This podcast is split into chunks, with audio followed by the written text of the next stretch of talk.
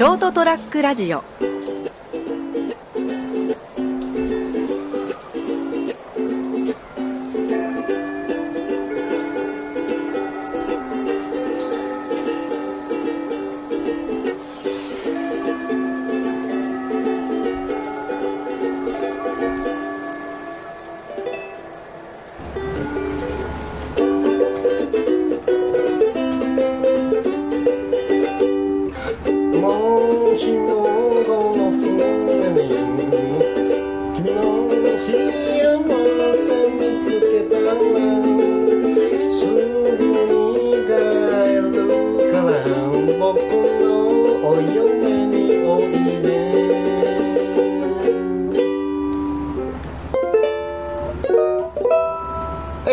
というところでございましてですね本日は7月の26日でございます。それはもう飛べるはずということで、えーお相手は私金藤君と、えーこの方でございます。成田です。はいよろしくお願いします。さあ本日は、えーオープニングは、えー加山雄三さん、えーお嫁においでよということで、えー福山雅治バージョンで、えーお伝えしました。ね気持ちがね気持ち的なものが福山でちょっと言いましたああ、気持ちが福山ですね。ねああ、あれですね。でもね、そのお嫁においでよですよ。この独身男性二人の番組のオープニング曲で奏でるなんざ。う、なかなか挑戦的というか攻めだね。攻めるね。うん。嫁が欲しかばい。もうね あ違う違う。よ間違ってました。嫁の前に彼女が欲しかばい。俺は彼女が欲しか なんだよそれお前みたいな。そんなうん。スクリームあり？魂の。ソウルスクリームあり？そんな。言うばよほら欲しか熊本弁で。まあですね、はいでもまあ僕思いましたよ。まあ「お嫁でおいでよ」っていう曲弾きましたけども、はい。まあもう震災が終わってだいぶなるんですけども、はいはい。あのやっぱああいう時はやっぱりなんか心細いよな。それなりに自分のこと分かってくれるとか、うん。まあまあそういう人が欲しいとか、まあその前は僕の場合だったら、ケースだったら、まあ、長期の入院して、うんまあ、結構そういう時ってさ、うん。あの人恋しくなるじゃんなるね。うん、でなある程度こう分かってくれる、うん。理解してくれる、まあそれそれが本当か嘘か分うん、からんけがどうでどもいいのよ。自分が思ってることをこ例えば伝えたらそのオウム返しでも意見がそうそうそう。返してくれたりとかうん。あの向こうの向こうは向こうで愚痴ってくれたりとか、うん。なんかこう支え合ってる感うん。がこうやり取りできるような相手がいたらあれでもねとも男同士の友達とちょっと違うんだよな、うん違うね。不思議とねもうこのぐらいの年齢になるとね、うんまあなんかでも分かりますよ、うん、だから心配してくれる人は、まあ、僕なりにもやっぱいるんだけども、それは俺だって心配してたしね、うん、みんなそういうメールくれたりしてね、うん。それはありがたいんだけども、また違うもんだからさ、そういう子がやっぱり欲しい、まあ、まあペットもいるから犬でもいいんですけども、まあ、犬あ犬じゃダメか。やっぱりそういう異性の人はですねやっぱり必要ですから。そうですね、まあ、逆に言うならさ、はい。そういう方がいらっしゃる方っていうのは、うん。こういう震災の時に、まあ、絆が深まったりとか絆がひびが入ったり逆にもねあるでしょうから。まあ、いろんなパターンあると思うんですけどね、うん、だからまあ自分の環境の中にいる人たちのなんか再認識の場にはね、あの強烈になったんじゃないかな。そういう方もたくさんいらっしゃると思いますよ、うん。もう別にそのそういうことにならなければね、うん。あのっていうような人もいれば改めてこれでもうみんなで力を合わせていけるような感じになりましたって、うんうん。まあ、それはもうどんな状況においても一緒だからしゃあないんだけどね、んうんですか？いきなりどうしたんですか？いやいやだからそういうふうにあ自分が思思ったっていうのがありますね。ね。はいはいはい。だからこういうあのまあねおっさんでもういいですよっていう方がね、あのハゲ面でもハゲハゲ好きな人がいらっしゃったらね。関係ないもんね、うん。よくほら言い訳にするじゃないですか、そういうのっておっさんだからもういい年だからとか、うんうん。一人暮らしが長いからとか、うんハゲだからとか、うんね、足が臭いからとかね。全部当てはまって稼ぎが足りねえからなとかいろいろ思うけどお関係ないもんね。ううんちゃんとなんだろう。あの縁をちゃんと大事にしてれば見つかるはずなんだけど。なそうそうそう。してないということだよだかで積極的にこう活動すれば出会う場ら面も多いから、うんあるんですあるんですよ。であとはもう妥協だから。うん。でお互いにその時妥協してるから大丈夫だよ、うん。向こうも、あなるほどね。うん、まあとはいえこいつ私のこと好きみたいだからとか。うんあでこだからそその時はもうもうこっちがほら攻めるしかないって。あうんうん。別にあのでもさそういうのってさその気にならないとなかなかいかないもんね。いかないね。難しいよね。世の中ではでもその女性もねいろいろあのそのだ俺たち男性の立場で言ってるけど、うん女性の方でもねあのもう例えばもうある程度の年齢過ぎて一人で生きてると、うん。ね、うん。まあ、もちろん友達も趣味もあって楽しいかもしれないけれどもなんか男性関係異性ねパートナーとうまく巡り合わないんですよねっていう人多いと思うよ、うんなんか意外とそういう人いるんじゃないかなと。ただ、うん。じゃあなぜその人とうん。そのちょうどマッチングちょうどいいのにしないのか。問題。うん。うん謎は深いね。うん。答えはないよ。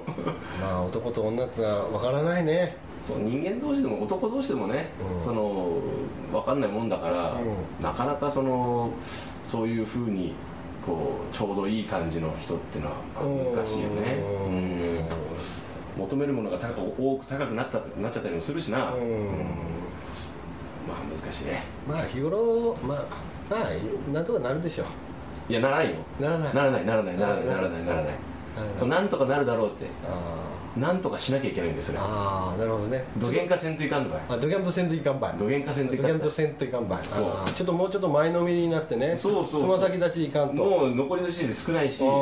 の行ける時間少ないんだからうん。ただがっついちゃいかんがっついちゃう。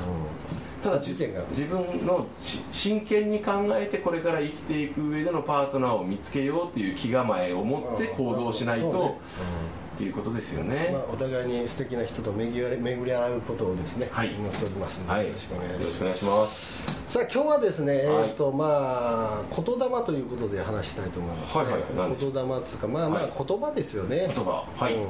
この間ね俺図書館に行って、まあ、成田君の影響じゃないけども成田君からちょくちょく本借りて読んでたんですけども、はいはい。まあ、だいぶあの活字慣れしてきましてですね僕なりにですね、はいはい。僕僕もともと本読まないタイプなんで、うんそうなんか言ってましたね。うん、だからはい。何じゃーとこうなんか来てからなんかいろいろこれ面白い件と、まあ、借りてて、うん。まあ1年近くなって、まあ図書館近いですか？ら図書館に行って買おうと。あか借りようと、ん。まあ買う気まではせんよなっていうところが俺あって。まあでもまあ図書館があるなら利用すればいいじゃん。うん。で行ったのはいいけど、うん。うんやっぱ本疲れるよなとか思ってて、うん。行ってから、うん。ただブローってしてたら、あのライブラリーコーナーっていうところに、うんあのいろいろな作家さんのやつをなんていうの読み聞かせみたいな CD があるんですよ。そうですね。はい。新潮文庫から出てるやつとかシリーズがありますね。シリーズがあって、でそんなのがこれだったらいいやって。聞けばいいんだもん。聞けばいいんだもん。楽じゃんみたいな感じで、で何本か借りて、まあいろいろ借りた中で結構なんか聞いててやっぱり音楽と違って、ん。あなんか聞く分には楽しいかななんて、うん。まあ、車の中でとかで最近ちょくちょく聞き出したんですね、はいはいはい。で向田邦子さんの、なんか講演みたい向田邦子さんのいろいろあの作品もいろいろなってるんですけど、あの CD になってるんですけども、はいはい。講演っていうのがあって、公園ねはい。うん、講演をなんか、あの CD にしたやつがあって。そのあれですねこうお話ししてるやつね。ん。郷田邦子さん自身が、うん。あのなんかテーマがあって。そうそうそうそう。そうで聴衆を集めてどっかのなん。か、なんとか会館っていうところでやってるんでしょう、はいはい。で言葉が怖いっていうテーマでやってらっしゃってて、うん。まあ言葉っていうのは不思議なもんでまあそれはまあ言葉言霊的なものがあって、まあ、うん人をね傷つけてしまうこともあるし人を励ますこともできるしというところでいろいろお話面白い話がいっぱいあったんですけれども、うん。そんな中でですねやっぱね日頃喋ってる中でう一日に例えば一日に使う言葉の単語、うん。どれくらいだろうって考えた時に、はいはい。あまりにも貧しいよねと。誰が？いや一般的に。会話の日常生活の中で、で向田さん自体こういうな脚本とか作家あ放送作家とか、まあそのしあのね小説。なりわいにされてましたから。なりわいにされてますから、ははい人一般的な人よりはボキャブラっていうか言葉は語彙はたくさん知ってるし、豊富であるね、はい。なおかつその職でやってらっしゃる方だからそれは当然だと、うん。でそういう私でも日頃生活してる中じゃ、うんすごくなんか貧しいっていうか使う言葉の数が限られてくると。意外とね。意外と、うん。そういう方でも。うん。でだからそうなってくると結構人生っていう中で、あの使わないよりは使った方が結局豊かになるし、うん。それが楽しみにもなるし、あのお互い喋ってる中でも、うん。あの話の表現がすごく広がるうんっていうところがあるから、うん。まあ、どんどんあの使えるものはたくさん使って、うん。まあボキャブラを増や増やした方がうん。人生自体楽しいですよって話されてた、ああなるほどなってうん。思ってて、うん。でそれを自分に当てはめた時ですね、まあ、僕はおふくろとな親父とかあのこう3人でやっぱり生活の場っていうのはあるんですけどもそういうふうに感じてこう親父とかおふくろの話聞いてたら本当少ないのよね。その、まあまあ長年連れ添ってきてるから、うん。そんなにあのー豊富なゲボボキャブラリーと多様性を持って、うん。あのコミュニケーションしなければならないってことはないだろうから、うんお年も召してらっしゃるし、まあ、それはそんなもんでしょうよそんなもんなんでしょうね、うん。おそらくですね、うん。でもそこをちょっと切り口を変えて、いろいろな表現方法を使い出したら、うん。結構その混乱するんじゃない？混乱するのかな？うん、だからだからさ長いこと、うん。そのやり方を採用してねうん。あの生きている2人であれば、うん。それが逆に習慣になってるからいいけど、いきなりルール変更して、うん。今日からあの1日100単語とか言って、うん。あの毎日の中で使ってたら、うん。あの疲れると思うよ。無理だよ。無理なんだろう。あただ金ちゃんがそういうふうに気づいたということは、うん。金ちゃんはそれをやればいいじゃん。あなるほどね、うんそうそう。だからほらなんかボケていくとか、うん。いろいろ地方書とかいう問題とかいろいろある中でさ、はいはい。やっぱ言葉の数が減ってくるからそういうのも刺激があってさ、うん。結局なんか新しい単語とか覚えようとか使おうとかいう話になると、うん。そういうボケ防止っていうか、うん。そういうのにもやっぱり利用できるんじゃないか言葉っていうのがね、そうそう知ろうとする気持ちをキープするっていうことね。ねそれをそしてか生活の中に活用して生かしていこう。人に伝えていこう、うん。そして人が発した言葉を気にあの気に留めてねあその意味が分からなかったら調べるとかそういう癖だよね、うん。生活における。うそれがあの自然と豊富あの豊かさとか多様性につながってくるとは思いますよ、うん。だから勉強しようとか向上しようじゃなくて、うん。癖新しい生活の癖をつけようっていうのがやはり考え方として一番馴染みやすいんじゃないかなと思いますね。なるほどね、だからそういった中でだだからこう向田さんのね、うん。あの話聞いてて、うん。ならならどうすんのと、うなら語彙を増やすためにどうすんのとか。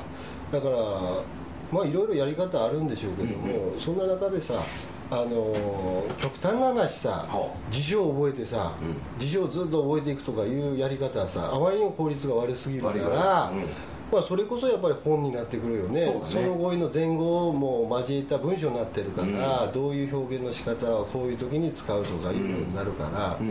まあ、改めてこう再認識してさ、やっぱ本っていうのはある程度ね恥ずかしい話だけどさこの年になってさあの、まあ、読んでた方がうん。すごくいいなって感じたんで、うん。まああの図書館あたりはですね、まあ、僕にちゃたまたま近いんで私立の図書館が近いんで、まあ、今後やっぱりそういう CD だけじゃなくて、まあ、落語とかもね、うん。CD があったから、うん。あのすごく面白くて最近聞き出したんだけども、はいはい。いいですなまあ早めにですね、あの聞くだけじゃなくてそういうあの読書の方にですね、あの時間をちょっとでも避ければいいなと思っとる、まあ、今日この頃でございました、はい。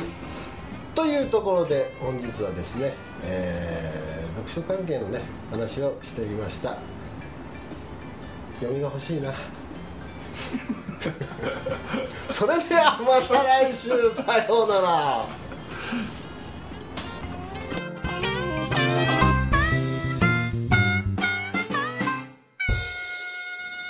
ST-radio.com ショートトラックラジオ